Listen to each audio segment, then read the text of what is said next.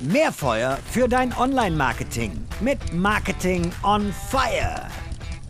Fünf kurze Fragen, fünf spannende Antworten. Mit Andreas von Minugo habe ich einen großartigen Podcast aufgenommen zum Thema E-Commerce und wie kann ich ähm, datenbasiert meine Aktivitäten im Marketing äh, deutlich besser aussteuern. So, und jetzt habe ich den Andreas eh schon mal am äh, Mikrofon und das nutze ich dann schamlos aus und löcher ihn mal mit weiteren Fragen.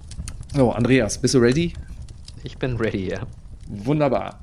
So, Frage Nummer eins. Andreas, welches Marketing- oder Businessbuch sollte ich unbedingt gelesen haben? Also ein Buch, was ich zuletzt ähm, gerade gelesen habe und super spannend fand, ist ähm, Changing World Order von Ray Dalio. Also Ray Dalio, einem der erfolgreichsten Hedgefondsmanager. Und ähm, das ist jetzt nicht das ganz klassische Marketing- oder Businessbuch, aber ich fand es mega spannend, weil er darin zeigt, wie einfach bestimmte politische und ökonomische Muster in der Geschichte sich immer wiederholen und äh, dadurch den Aufstieg und Abstieg äh, von, von Weltmächten beeinflussen. Und das ist äh, ähm, finde ich deswegen so spannend, weil er sich damit aus der Perspektive beschäftigt hat, um bessere Aussagen über die Zukunft treffen zu können. Er ist eben Investor und ähm, ja, da kann man viel draus lernen. Und man lernt auch so ein bisschen, das sind alles Zyklen und ähm, auch wenn es vielleicht gerade mal nicht so läuft, es geht auch wieder bergauf. Das Buch habe ich schon länger bei Audible in meiner Merkliste drin. Ich glaube, ich muss das mal äh, runterladen. Äh, danke auf jeden Fall für den Tipp. So, das ist auch eine schöne Überleitung, weil Ray Dalio ist dann, äh, so wie du es gerade schilderst, ist äh, dann so datenbasiert und schaut sich Zyklen an. Ähm, und du bist ja auch ein, sag ich mal, sehr datenbasierter äh, Mensch, zumindest im beruflichen Kontext und sehr datenbasiert unterwegs. Wo hörst du allerdings, Frage Nummer zwei, eher auf deinen Bauch anstatt auf Daten? Also definitiv bei Personalentscheidungen, würde ich sagen. Also gerade wenn, wenn wir eine Bewerberin haben, dann ähm, ist für mich viel, viel wichtiger, was hat äh, diejenige nebenher gemacht, ähm, was, was, was hat sie, was treibt sie an, als welche Note da jetzt genau steht. Also das ist wirklich so ein Thema, wo ich da relativ wenig drauf gucke. Ja, sehr schöne Antwort darauf. Andreas, Frage Nummer drei. Wie viel arbeitest du eigentlich? Gute Frage. Also äh, weniger als früher auf jeden Fall.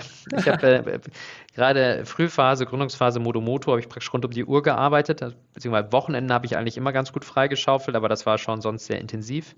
Ähm, mittlerweile habe ich Kids, dadurch ist zumindest die Arbeit am Schreibtisch deutlich weniger geworden als, äh, als früher noch, aber dafür würde ich sagen, wesentlich fokussierter und intensiver. Früher habe ich auch äh, viel Zeit einfach mal im Office vertrödelt und äh, das mache ich heute eigentlich nicht mehr so. Wie, wie sieht so ein typischer Arbeitstag dann bei dir aus? Typischer Arbeitstag, also ich äh, liefere die Kids in der Kita ab, bin ich so halb neun, neun damit durch. Dann äh, gibt es erstmal einen entspannten Kaffee, habe ich ja schon viel geleistet. und ähm, dann, also was ich immer sehr, sehr strikt mache, das mache ich ja meistens schon äh, Sonntagabend oder Montagmorgen, ist ziemlich genau meine Woche durchstrukturieren, planen, mir überlegen, was die wichtigen Dinge sind, die ich, die ich äh, schaffen will, wo ich auch irgendwie ähm, frei, äh, frei Zeit brauche, um zu denken und was konzeptionell zu arbeiten. Und dann ist der Tag entsprechend dann strukturiert in Phasen, wo ich äh, einfach ähm, in Ruhe sitze und auch mal zwei, drei Stunden Zeit habe, ohne das äh, mache ich auf Slack aus und alles einfach um fokussiert was wegzuarbeiten und dann aber auch dann äh, Phasen, wo ich sehr durchgetaktet dann Meeting, Meeting, Meeting habe, weil ich immer so ein bisschen unterscheidet, so diesen Modus, wo einfach Task abarbeiten und ähm, Modus, wo ich äh, einfach mal ähm, auch ein bisschen Zeit habe äh, und brauche, um nachzudenken. Ja. Sehr schön, sehr spannend.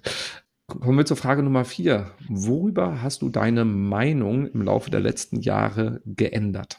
Wahrscheinlich bei einigen Dingen, aber jetzt so ein bisschen aufs Thema Marketing bezogen. Ähm, wahrscheinlich am meisten, dass ich äh, die Relevanz von Branding äh, deutlich höher einstufe, als ich das vielleicht noch früher getan habe, wo wir sozusagen sehr, gerade in der Anfangsphase bei Motomoto sehr, sehr performancegetrieben ähm, unter, unterwegs waren. Und ich glaube, es ist schon wichtig, dass du ein gutes Zusammenspiel hast. Jetzt gerade, im, ähm, wenn jetzt im B2B-Business unterwegs ist, nochmal viel, viel wichtiger, dass du einfach auch eine starke äh, Marke, weil Marke ähm, soll, soll, ja auch Vertrauen erzeugen, hast, um erfolgreich zu sein. Also diese, dieses bisschen, das nicht immer so ganz klar messbar ist, ähm, das, das äh, noch stärker wertzuschätzen. Ich glaube, das hat sich verändert. Ja, unterschreibe ich sofort. Ging mir auch so, ich bin mit Performance Marketing oder früher hieß es noch Direktmarketing großgezogen worden beruflich und habe immer Branding als Geldverschwendung angesehen und habe da meine Meinung auch äh, um 180 Grad gewendet. Letzte Frage. Was ist deine Leidenschaft außerhalb von Marketing beziehungsweise außerhalb von deinem Job? Ich würde sagen, Geschichte. Also ich interessiere mich sehr für, für, für Geschichte. Ich höre auch viele Postcards. So einen, den ich empfehlen kann, ist zum Beispiel Geschichten aus der Geschichte. Ähm, das sind zwei Historiker, die sich gegenseitig immer sozusagen so kleine Geschichten aus der Geschichte erzählen, finde ich äh, super spannend. Also weil, weil ich es vor allen Dingen interessant finde oder was mich reizt, ist sozusagen zu verstehen, wo haben Dinge ihren Ursprung her, wo, wo, wo kommen die eigentlich her und dann zu sehen, wie die heute dann noch die Welt prägen. Also so ein Thema, das mich beschäftigt, mir Spaß macht. Finde ich super spannend. Ähm, passt, finde ich, auch immer sehr, sehr gut zum wirtschaftlichen Kontext. Also ich meine, du hast vorhin auch dann Ray Dalio gesagt. Ähm, und ich habe auch äh, einen Podcast aufgenommen mit dem äh, Professor Dr. Clemens Skibitzky, der Wirtschaftshistoriker ist. Und mhm. mit ihm genau, also er hat immer dann die Vergleiche zu vorher sofort aus dem Ärmel geschüttelt und hat, äh, konnte da einfach einen anderen Kontext geben. Also insofern finde ich das äh, eine sehr schöne Kombination. Wer sich für Wirtschaft interessiert, sollte auch einen Blick in die Geschichte werfen. Ja, spannend zu wissen, dass du da auch einen Podcast gemacht hast. Den werde ich mir auch mal anhören dann.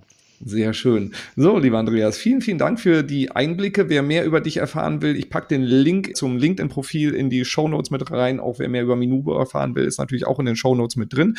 Und dann sage ich einfach mal bis zum nächsten Mal. Ciao.